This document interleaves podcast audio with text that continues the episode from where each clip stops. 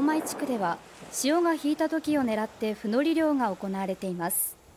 木のヘラに金具がついたゼンマイと呼ばれる道具を使って漁師たちは岩場に育ったふのりを手際よく摘み取っていました。ふのりは味噌汁の具や酢の物などに使われシャキシャキとした食感が特徴です。